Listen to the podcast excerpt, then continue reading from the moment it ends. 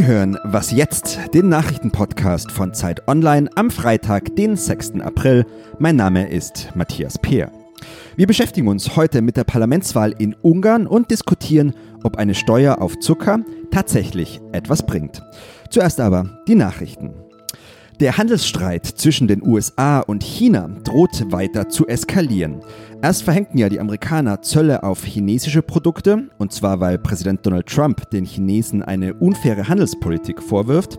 Die Regierung in Peking reagierte dann mit Zöllen auf Produkte aus Amerika. Jetzt zieht sich Trump wieder am Zug.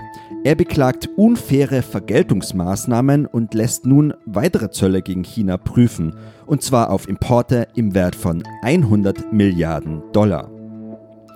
Gerade einmal drei Wochen ist Horst Seehofer als Heimat- und Innenminister im Amt und kaum ein Tag vergeht, an dem er nicht neuen Anlass für Diskussionen bietet.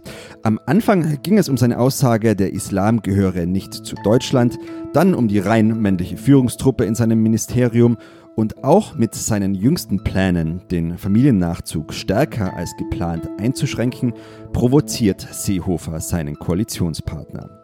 Die Sozialdemokraten werfen dem Politiker vor, Wahlkampfgetöse für seine eigentliche Heimat, die CSU in Bayern, zu veranstalten. Heute reist Seehofer nach Nürnberg zum Bundesamt für Migration und Flüchtlinge. Neue mediale Aufmerksamkeit für den Minister scheint garantiert. Der Redaktionsschluss für diesen Podcast ist 5 Uhr.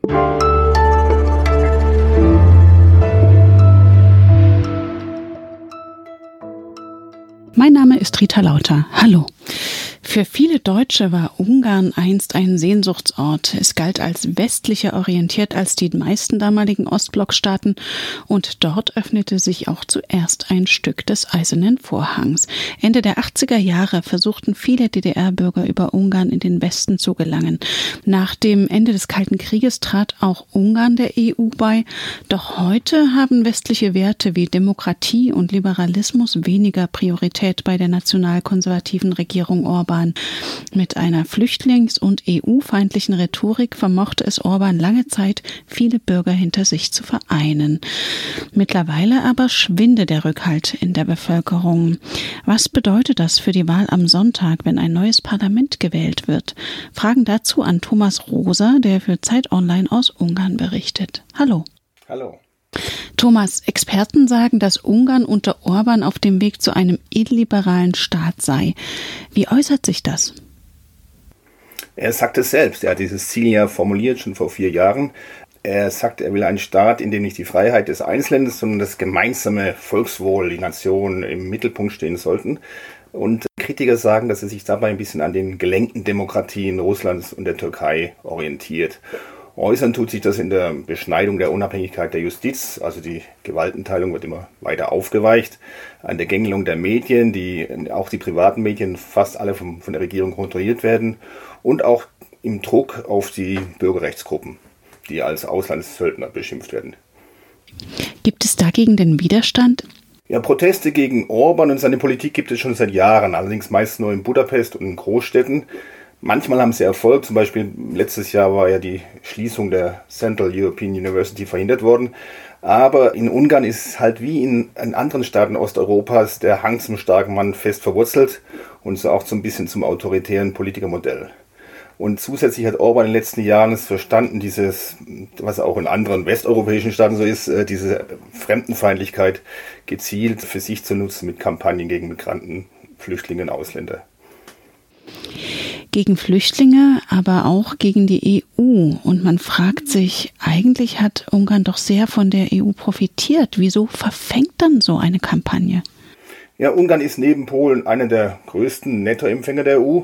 Das stimmt. Und obwohl er immer sehr düster über die ausländischen Mächte schwadroniert, sind natürlich ausländische Großinvestoren wie Mercedes, Audi und Bosch hochwillkommen dort, weil Ungarn ist ein Exportstaat und profitiert vom gemeinsamen Markt.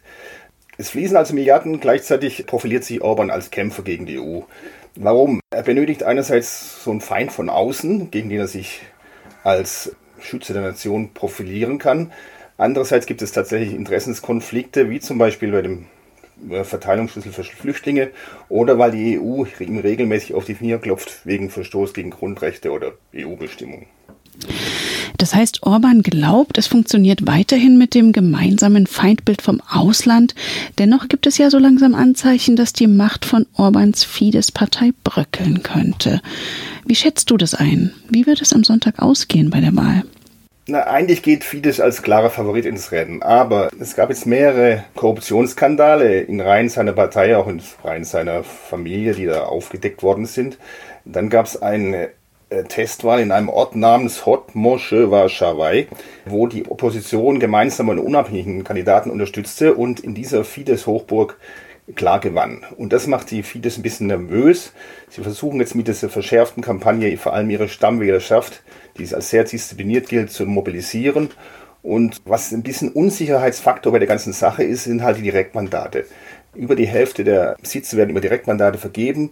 Ein System, das die stärkste Partei bevorzugt. Aber wenn die Opposition es gelingen sollte, sich ein bisschen verabzureden, dass man sagt, man unterstützt nur den aussichtsreichsten Kandidaten, dann könnte es doch enger werden als gedacht und vielleicht auch spannender, als man anfangs glaubte.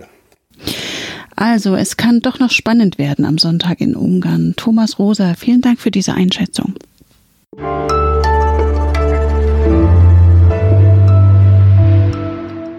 Und sonst so? Es ist wohl eine der berühmtesten Zeichnungen eines Hutes. Dabei ist es gar keiner. Sondern wer genau hinsieht, entdeckt, dass es sich um eine Schlange handelt, die gerade einen Elefanten verspeist hat. Auch sonst ist im Buch Der kleine Prinz von Antoine de Saint-Exupéry nicht alles, wie es auf den ersten Blick scheint. Denn so eine der wichtigsten Aussagen des Buches, man sieht nur mit dem Herzen gut. Heute, vor 75 Jahren, ist der kleine Prinz erstmals erschienen und diente seitdem Generationen von Französischklassen zur Erbauung.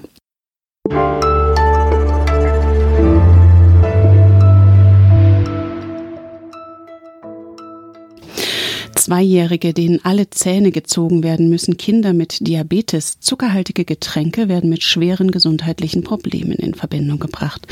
In Großbritannien ist nach Regierungsangaben fast jedes dritte Kind übergewichtig, bei den Erwachsenen ist es sogar jeder zweite. Seit heute wird dort deswegen eine Zuckersteuer auf Softdrinks fällig. Sie macht Getränke mit mehr als 5 Gramm Zucker pro 100 Milliliter teurer. Bei mir im Studio ist jetzt Zeit Online Wissenschaftsredakteur Jakob Simmank. Hallo. Guten Morgen. Zunächst mal, Jakob, was ist so gefährlich am Zucker, dass man glaubt, als Staat tätig werden zu müssen, zumal im marktliberalen Großbritannien? Ist doch keine Droge, oder? Nee, so weit würde ich nicht gehen. Also eine Droge ist es bestimmt nicht, aber es ist schon so, dass evolutionär Zucker für uns ein Reiz ist, der sagt, dass Lebensmittel gut sind und das haben wir in die moderne Zeit gerettet, wo wir aber aufpassen müssen, dass wir nicht zu viele Kalorien zu uns nehmen. Das heißt, dass der Zucker, den wir zu uns nehmen, auch dazu führt, dass wir dicker werden und Adipositas, also Fettleibigkeit und Übergewicht sind eins der ganz großen Gesundheitsprobleme. Allein in Deutschland haben wir 23 Milliarden direkte Kosten jährlich durch Adipositas und nochmal 33 Milliarden indirekter Kosten, zum Beispiel durch Arbeitszeitausfälle, Erwerbsunfähigkeit etc.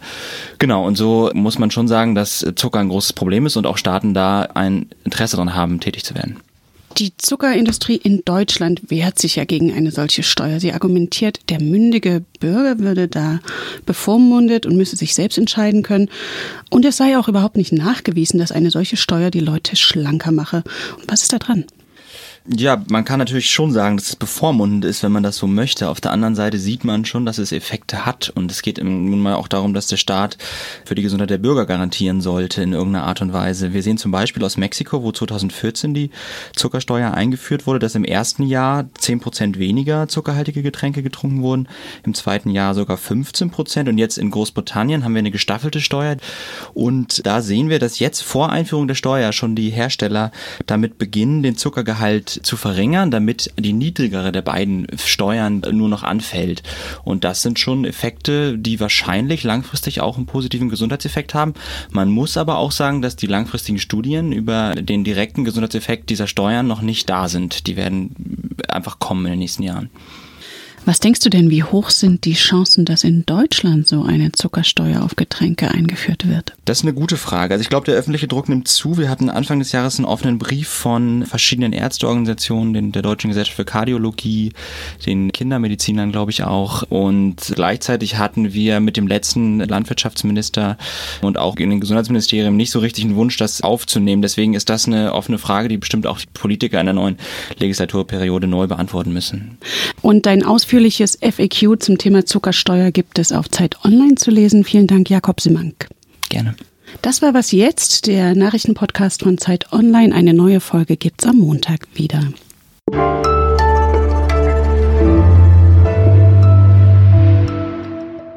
hat dich eigentlich schon mal der höhere Preis davon abgehalten, etwas Ungesundes zu kaufen? Ja, ich war mal in Malaysia und da ist eine ziemlich immense Steuer auf Alkohol und da kostet ein Bier überdurchschnittlich viel und ich habe dann schon manchmal mir gedacht, naja, muss vielleicht jetzt nicht noch ein Bier sein am.